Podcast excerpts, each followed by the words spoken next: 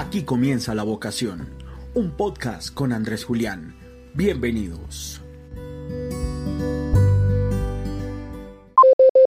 Hola, soy Andrés Julián, me gusta mucho saludarlos nuevamente, varios días sin escucharlos.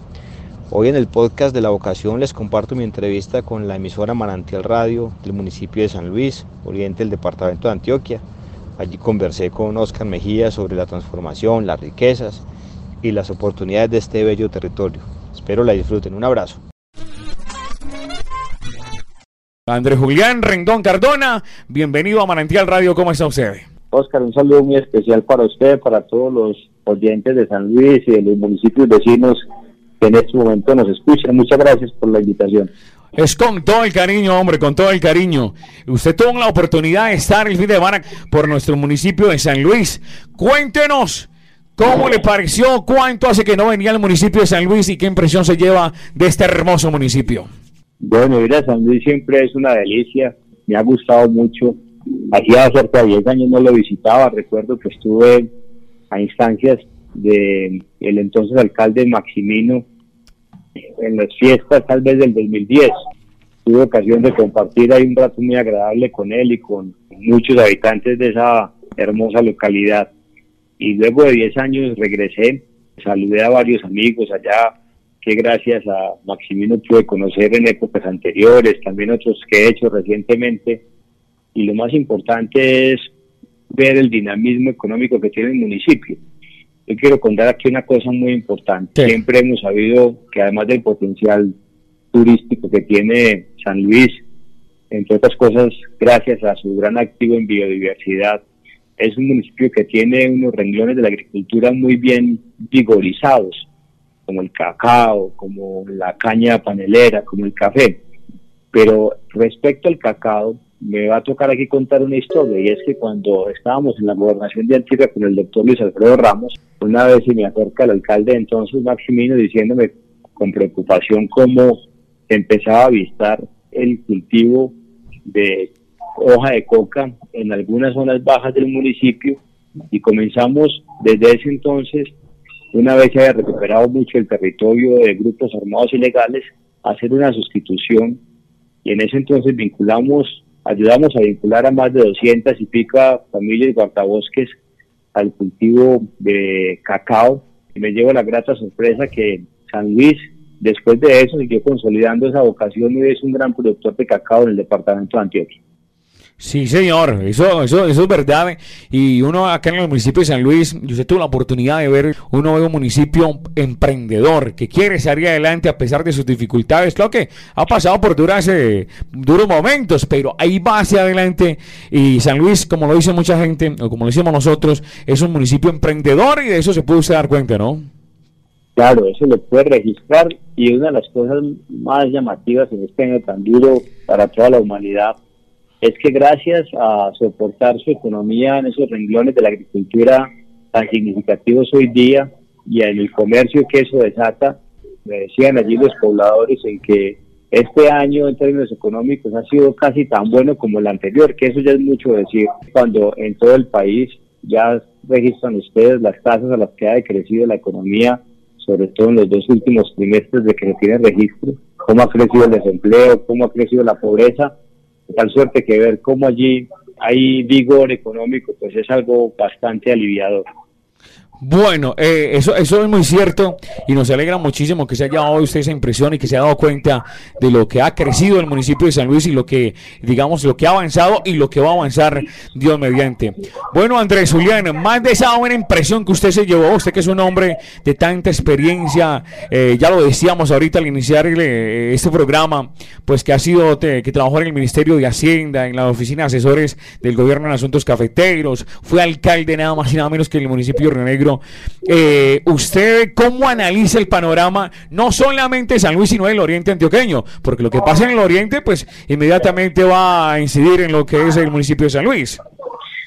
Bueno, yo creo que nosotros en el oriente tenemos unos desafíos muy importantes y es el de vigorizar mucho la vocación económica, turística, agroindustrial de algunos territorios, sobre todo los que están un poco más retirados del altiplano del oriente, que pueda además complementarse con esa gran vocación de servicios que se va tejiendo en los municipios del Valle de San Nicolás. Eh, a eso hay que meterle todo el propósito. Yo creo que nosotros tenemos que seguir haciendo un esfuerzo muy grande por generar condiciones propicias para que florezca la riqueza, para que crezca el empleo.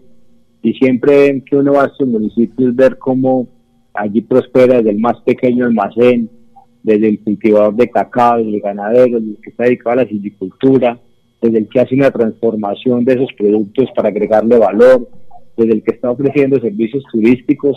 Es muy importante ver eso cómo se conecta mejor para que pueda llegar no solo a otros rincones del país, sino del mundo.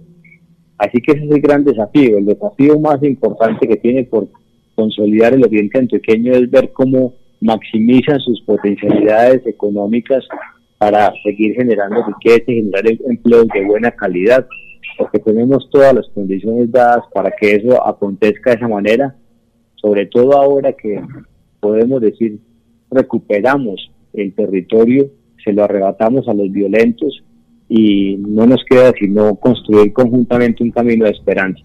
Bueno, eso lo iba a mencionar yo, y es que todo ese tema de, de, lo económico, del turismo, todo eso, va de la mano a la recuperación de la seguridad, ¿no? Los romanos decían que la seguridad es el primer bien de la República.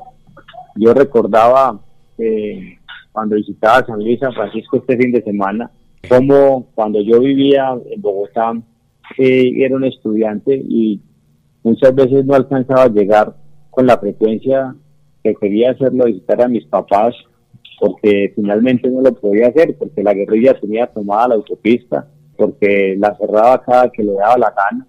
Los habitantes de, eh, estos municipios están a merced unas veces de la guerrilla, del ELN, otras veces de las FARC, otras veces de los paramilitares, hasta que finalmente se recuperó ese territorio, se puso a correr a todos esos delincuentes que no estaban detrás sino de la captura de una renta ilegal, el narcotráfico, la extorsión, la minería ilegal, y que hoy, yo repito, es donde pueden volver a florecer esas historias de esperanza que son las que tejen los habitantes de estos municipios, los que no salieron porque muchos otros tuvieron que abandonar en busca de preservar su vida, de mejores oportunidades o incluso han retornado, pero hoy por hoy lo que se posibilita tejer gracias al retorno de la seguridad es eh, de nuevo camino de esperanza.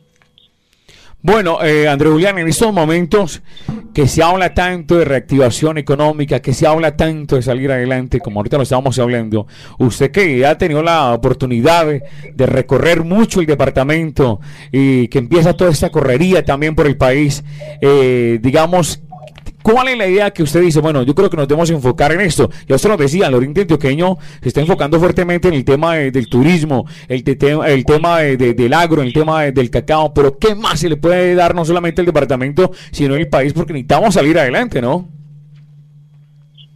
Yo creo, eh, Oscar, que mm, nosotros tenemos que volver a la revolución de las pequeñas cosas. Yo le cuento una historia y es que Alguna vez que en Medellín se hizo la asamblea del BID, el entonces presidente del BID, el Banco Interamericano de Desarrollo, Luis Alberto Moreno, le preguntaba al expresidente de Estados Unidos, Bill Clinton, qué había que hacer para potenciar el desarrollo en América Latina.